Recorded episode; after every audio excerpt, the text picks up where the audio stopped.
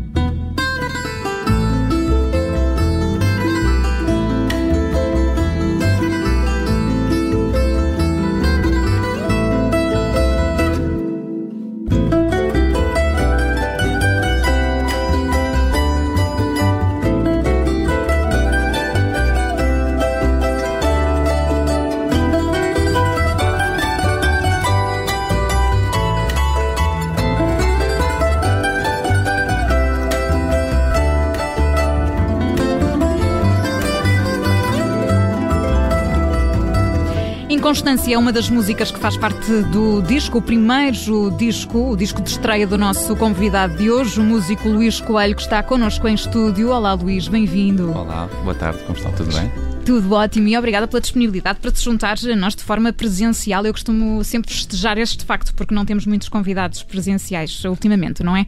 Por razões óbvias, mas estamos aqui a manter todas as condições de segurança para esta, para esta nossa entrevista. Ó oh, Luís, como dizia, este é um disco, é o disco de estreia. Porque aqui agora foi o momento ideal para lançar este, este trabalho e acredito que tenha sido algo muito desejado durante muito tempo.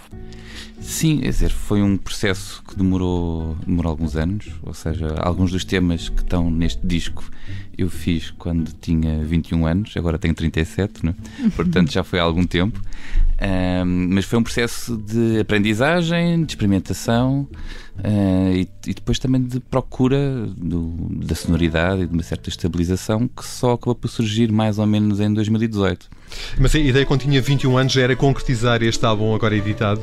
Não, a ideia na altura era simplesmente tocar guitarra, ir fazendo umas músicas e logo se veria, não é? Mais tarde, creio que a primeira vez que pensei um bocadinho mais sério nisso foi por volta dos 25, 27, quando já tinha um conjunto de músicas que já daria para fazer vá, um EP ou uma coisa assim do género. Foi mais ou menos nessa altura. Não ainda com harpa, a harpa acaba por surgir depois um pouco, um pouco mais tarde. Uh, mas já, já fazia com viola e com, com contrabaixo ou com baixo na altura. Portanto, algumas destas canções acabaram por ficar na gaveta durante, durante muito tempo. Há aqui uma linha melodiosa muito, muito alegre, eu diria, nas canções que fomos agora ouvindo, por exemplo, e que estamos a ouvir em fundo deste trabalho. Muito leve também, era essa a ideia que queria transmitir com, com este disco? É uma questão de, de, de ouvir. Uh, ou seja, o disco está feito mais ou menos de forma hum, a ter contrastes melódicos uhum. e também contrastes de, de, paisagens sonoras. Portanto, algumas músicas são mais para cima, como esta que estamos a ouvir. Por exemplo, o desassossego que vamos ouvir daqui a pouco nota-se isso, não é? Portanto, há aqui uns altos e baixos, isso. mas eh, no fundo há aqui quase uma, uma história que é contada através da, da melodia. Era isso que pretendia? Era uh, o, o, ponto de partida uh, inicial uh, do, do, disco era em cada tema ter um estado de alma, digamos assim.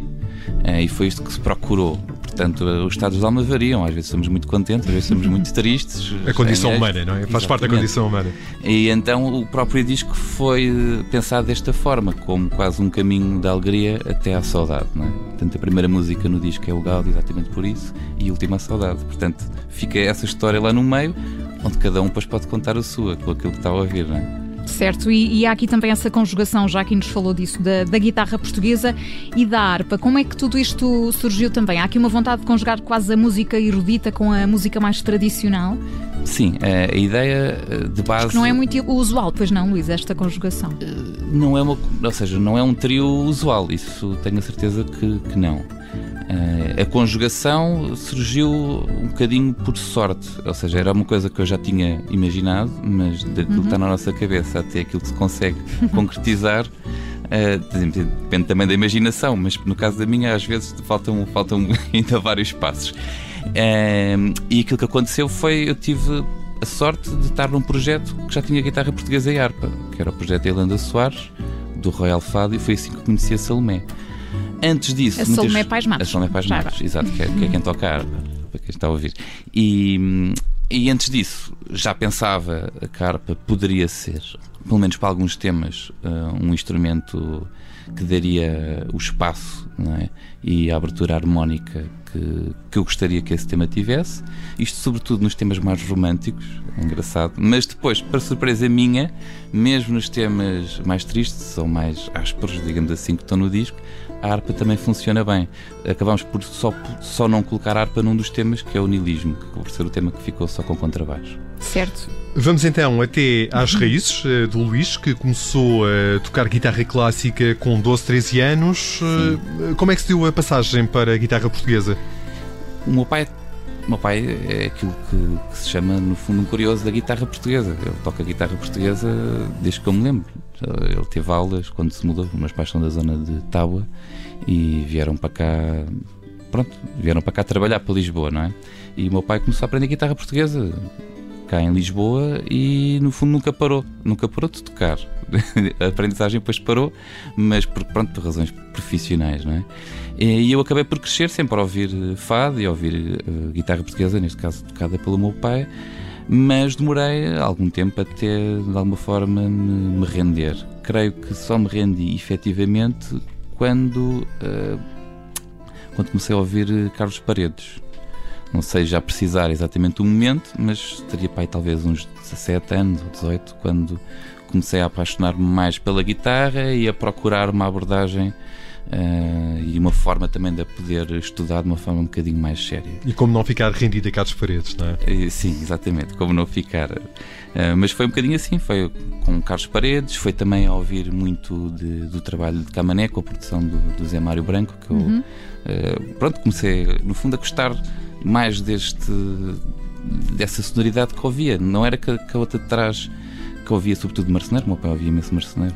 Aliás, aquela casseta andava em loop. Eu, as, aquela casseta que eu diz que é o melhor do marceneiro, eu ainda hoje, quando, ouço, quando acabo de ouvir uma das músicas, parece que na minha cabeça consigo ouvir logo o início da outra. Tantas vezes que ouvia aquilo no carro. Não é? Uh, mas a verdade é que quando comecei a ouvir, ouvir Camané, por exemplo, as letras, não é? e esta parte que o Fado tem de, que é muito interessante, de facto, que é de, com, com, as mesmas músicas poder renovar e poder chegar a, a, sempre às pessoas, não é? Portanto, com novas letras, aquelas letras já me diziam coisas, coisas que quando ouvia Marceneiro não me diziam tanto, mas diziam imenso ao meu pai, que estava ali, ia falando de todas as letras, e para mim aquilo, dizer, desde o café de camareiras a todas as coisas, da festa namoraria, todas as coisas que eu ouvia ali, bem, para um miúdo, um adolescente, não é? Não dizem facto, muito, não é? Não conhecia muito, exatamente. Mas que depois ao longo do crescimento vão fazendo, vão fazendo todo o sentido. Vão, exato, quando isso agora já fazem sentido. Mas, mas, dar esse passo para o lado mais uh, profissional, para escolher esta, esta profissão, quando é que isso acontece exatamente, Luís? Isso foi uma luta um bocadinho mais dura, uh, porque uh, eu comecei, ou seja, eu contava, entrei no conservatório e estava também no técnico a estudar, uhum. a estudar engenharia civil. E quando terminei uh, o técnico, do fundo tive que fazer uma escolha. E na altura optei por dar aquilo que eu chamei 5 anos à, à engenharia. E dei-os, e depois uh, resolvi. Perdemos um engenheiro. Sim, de certa maneira, pois, de certa maneira, podemos, podemos pensar dessa, dessa Nunca forma. trabalhou em nada relacionado com a área de formação académica, com engenharia? Não, trabalhei ah, durante sim, cinco anos. Há 5 anos, oh, Trabalhei 5 okay. anos em exclusivo, digamos assim. Ou seja, esses 5 anos fui uma pessoa uh, dedicada. Uh, Para descobrir que a grande paixão era mesmo a música. Sim, uh, exatamente. Eu acho que esse, esse vazio que, que fica, não é? Uh, acaba por, por dar, dar depois lugar a essa sede, não é? Esse, fica esse vazio no nosso dia de, de, chegarmos a casa cansados, olharmos para a guitarra e já não temos aquela energia que gostaríamos de ter, não é? Ou então ao contrário, de fazer como eu fiz muitas vezes, que era acordar antes de trabalhar e para tocar, mas quer dizer, uh, a longo prazo também causa é moças, não é? Uh, e então optei por, uh, pronto, por dar uma forma de desvincular-me da, da, engenharia e passar, no fundo, a fazer uma espécie de engenharia quase part-time, não posso dizer dessa maneira, mas um bocadinho mais uh, conforme fazia na altura com a música. Portanto, troquei, no fundo, os papéis. É? é engraçado, portanto, o Luís não quis repetir aquilo que aconteceu com o seu pai, não é? Que acabou por tocar apenas como hobby e, portanto, o lado profissional não o deixou continuar e, portanto, o Luís fez isso. Isso foi eh, de certa forma determinante ou não? Ver que, que o seu pai, enfim, acabou por abandonar o, aprender a guitarra portuguesa, como nos explicava há pouco, foi, foi determinante isso também ou não, nem sequer pensou nisso? Eu acho que eu tive essa opção. Não sei se o meu pai teve as mesmas opções uhum. que eu tive. Uh, pronto, acho que só falando mesmo com ele, nunca tive essa conversa assim tão direta, mas eu deduzo que foram outros tempos, não é? Aquilo foi, no caso dele, foi pós 25 de Abril, devia de haver, tal como agora, existe alguma incerteza que desconfio que na altura existia ainda mais, não é?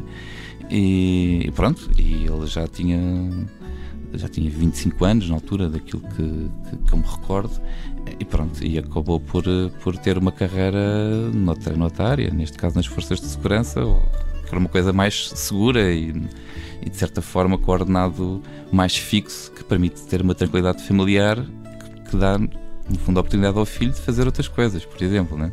Se poder dedicar também à, à música. Luís, há a abertura do mercado para, para um disco instrumental, para algo nesta lógica que, que apresenta neste seu trabalho de, de estreia? É uma boa pergunta que eu estou a tentar descobrir. Uh, o, o, primeiro ponto da pergunta é qual é que é o mercado, não é? Eu, eu creio que existe um mercado, uh, não sei se ele já foi descoberto, uh, portanto eu estou à procura dele também. Não é? Certo, e portanto o feedback que tem recebido em relação ao seu trabalho demonstra isso, que há essa vontade de, de, explorar e de, de consumir este, estes discos eh, que, enfim, têm o instrumental, não é? Como, como base única. Eu quero acreditar que sim. Uh, não sei se será uma esperança vã, não é? No sentido em que depois pode não dar em nada, mas neste momento a minha energia vai uh, para que isso aconteça confesso que não estou à, espera de ter resultados uh, a curto prazo, uhum. digamos assim, mas acredito que talvez daqui a alguns anos, uh, tendo em conta, por um lado, não só o meu trabalho, mas no fundo uma contextualização que acho que vai acontecer uh, também de outros trabalhos, de outros guitarristas, dentro e fora do fado, que isso possa de facto acontecer, não é? E portanto é esse o caminho que quer, que quer trilhar. Como é que é o processo criativo num, num género de, destes, eh, de um disco deste género? Como é, que vai, como é que vai criando? Já antes disso tem aqui canções que enfim já tinham há alguns anos, mas como é que se vai pro, produzindo desta é. forma? Há um, há um, lado mais espontâneo na criação varia ou não? De, varia de, de, muitas maneiras, ou seja, houve, houve temas que foram espontâneos, em que basicamente eu gravei com o telefone um dia e gravei depois mais tarde em estúdio praticamente igual àquilo que, que tinha feito.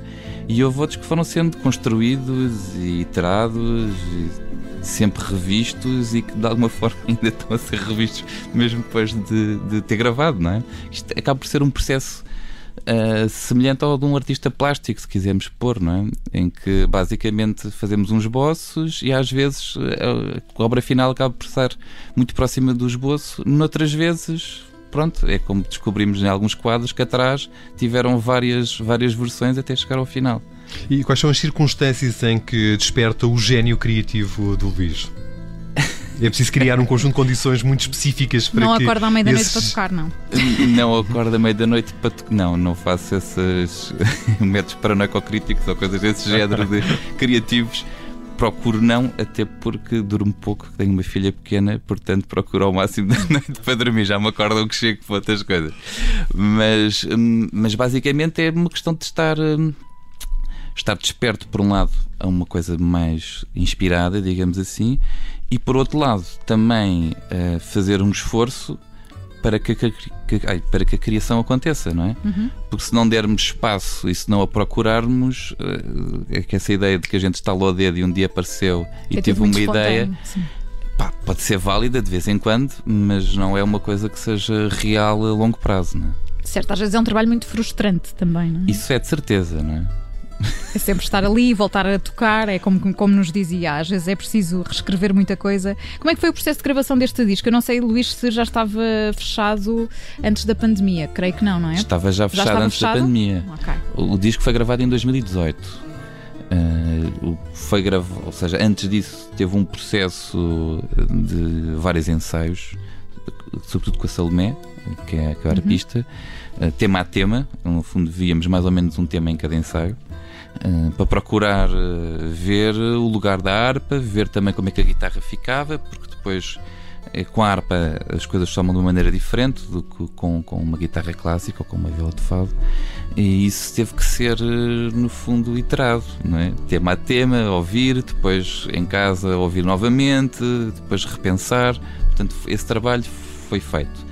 Eh, Demorou mais ou menos um ano, eh, com ensaios regulares, quinzenais, mais ou menos, para dar também tempo para depois poder eh, ouvir e pensar um bocadinho naquilo que, que estava a acontecer. E depois, basicamente, alugámos o estúdio dois dias e gravámos os, os temas hum, nos dois dias. Mais tarde juntámos o contrabaixo, portanto o contrabaixo não fazia parte da, da primeira gravação, foi, foi colocado Foi depois para evitar, eh, pronto, isto, o bordo mais técnico, mas digamos assim, que facilitava em termos de, daquilo que estávamos a fazer, para a harpa estar mais à vontade, em termos de região grave, e depois podemos pôr o contrabaixo eh, em função daquilo que também estava na harpa. Não? é? Certo, e, e palcos, apresentações deste, deste trabalho, há uma já agendada para setembro, não é? Sim, temos em setembro, dia 17, no CCB, no Pequeno Auditório, no âmbito AFAD no Cais. Temos outra que foi confirmada agora para dia 12 de agosto, no Festival Sete Quintas, em Évora. E depois temos uma ou outra que está ainda por confirmar, não sei, vamos ver se vai acontecer ou não. Nesta altura ainda está assim tudo ainda entre abre e fecha e esperemos que as coisas abram para, para haver mais espaço para podermos tocar, não é? Oh, Luís, eu gostava de pegar numa testa, disse-me há pouco que tem uma pequenina lá em casa. Estou a ouvir esta música com efeito relaxante. Ahm, tem algum impacto nas eh, noites melhor dormidas por parte do pequeno rebento? Tem, quer dizer, a nossa performance varia muito com, com aquilo que dormimos também. Ah, eu acho que o impacto até mais interessante que a minha filha teve foi enquanto ouvinte. Era, era nessa perspectiva Ah, que eu ok, perguntava. não- se ajudava. Partilhando aqui uma experiência também, tenho um pequeno lá em Ajuda, casa e às vezes ajuda custa-me um Para bocado. aplicar, ele está a tentar sacar a dica. informação. Como tenho um pequeno lá em casa que às vezes tem, me provoca assim umas noites mal dormidas, era para tentar perceber se este som que me Ah, não, para um isso eu acho, extremamente relaxante. acho que tem- não. não, não. Não, eu estou a dizer é no sentido em que eu estou muitas vezes a ensaiar e ela intervém-nos na forma e diz se gosta ou não gosta da música e eu tomo nota em geral daquilo que ela, que ela me diz. E é interessante que os ouvidos, no fundo, não formatados, nos têm para dizer, não é? Um ouvido, no caso dela, agora tem cinco, mas muitas vezes tinha três, quatro, quando já falava, e já dava a sua opinião, se gostava, se não gostava, para, continua, o que é que paraste, não é?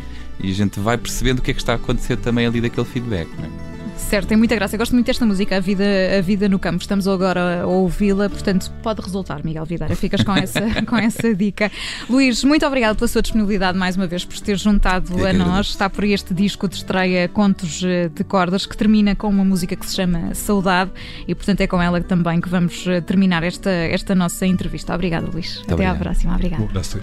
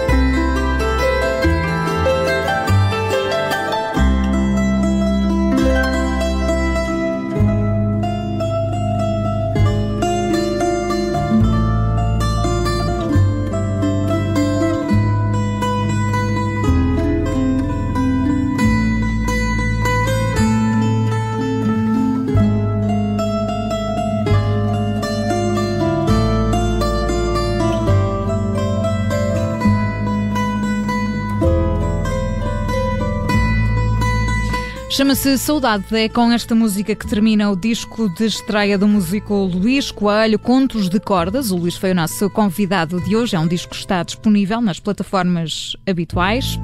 O Luís que vai apresentar este disco em concerto é em setembro no CCB e em dois formatos. É no dia 17 de setembro às 7 da tarde. Pode marcar presença de forma presencial ou, se preferir, pode também assistir já à distância a uma sessão em streaming às 21h30 no dia 17 de setembro.